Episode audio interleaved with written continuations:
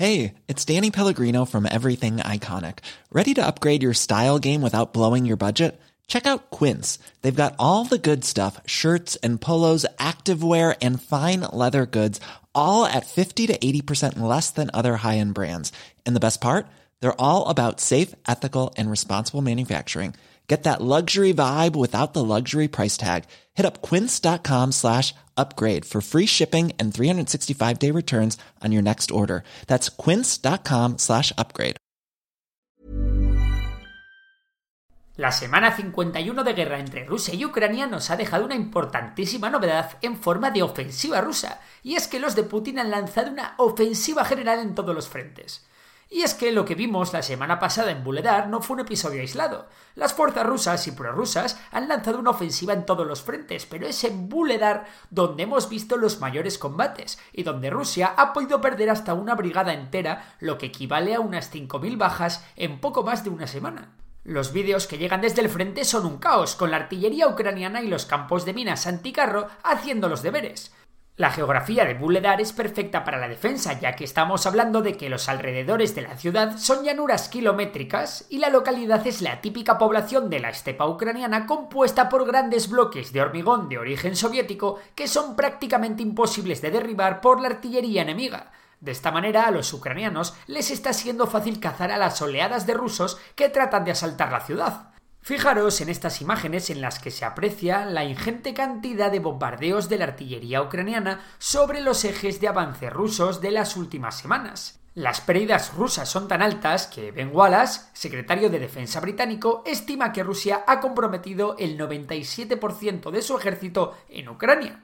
En el norte de Lugansk, Rusia también ha lanzado ataques en cinco sectores diferentes. Sin embargo, en esa zona los rusos tampoco han alcanzado ningún objetivo de valor. Eso sí, al menos los rusos mantienen a los ucranianos fuera de las calles de Svatove y Kremina.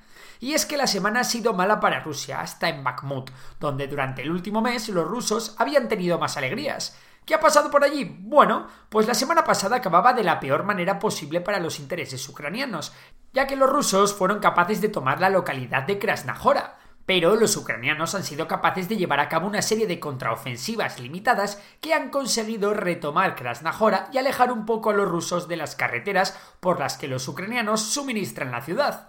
No obstante, la situación para Ucrania sigue siendo crítica. Por cierto, los ucranianos ya han comenzado con su adiestramiento con los Leopard 2 a 4 en Polonia, mientras que la instrucción de los Leopard 2 a 6 se hará en Alemania.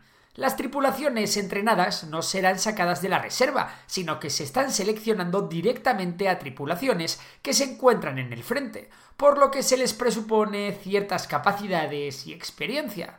Veremos cómo evoluciona el tema de los Leopard, porque se querían formar dos batallones y parece que de momento están sufriendo para formar un solo batallón a ver qué ocurre con el devenir de los meses y a ver si se van pudiendo poner a punto todos aquellos tanques que llevaban tiempo sin usarse.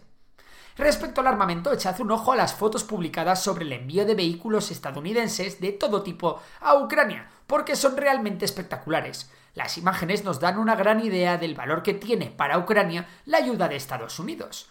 Eso sí, Estados Unidos ha dicho que tiene deberes antes de poder enviar ATACAMS a Ucrania, ya que tiene muy poquitos en stock y no se puede quedar sin ellos, así que tendrá que poner toda su maquinaria a producir. En una entrevista, el comandante de la 45 Brigada de Artillería Ucraniana este ha afirmado que el equipamiento del que disponen es ya un 50% soviético y un 50% occidental, y que su artillería, ahora mismo en Bakhmut, es la primera vez que lucha en igualdad de condiciones contra la artillería rusa. Que en cuestión de tecnología militar la OTAN está mucho más avanzada que Rusia no es ningún secreto. Una prueba de ello es este llamativo ejemplo de cómo Estados Unidos está aplicando la inteligencia artificial para mejorar sus visores nocturnos, y es que los dispositivos norteamericanos son capaces de incorporar realidad aumentada para mejorar la visión de sus soldados cuando hay polvo, humo, oscuridad total. Mientras, en el seno del alto mando ruso continúan las polémicas entre el grupo Wagner y el ejército regular, comandado desde el Ministerio de Defensa. Prigozhin, el líder del grupo Wagner, ha asegurado en una entrevista que él esperaba tomar Bakhmut antes de Año Nuevo, pero que la burocracia militar se lo ha impedido y ahora espera que Bakhmut caiga en marzo o abril. Y como no, Prigozhin también se ha quejado de que el grupo Wagner no pueda seguir reclutando prisioneros en las cárceles. En otro orden de cosas, los ciberataques rusos en los países de la OTAN crecieron un 300% en 2022 respecto a 2020, según un informe publicado por Google.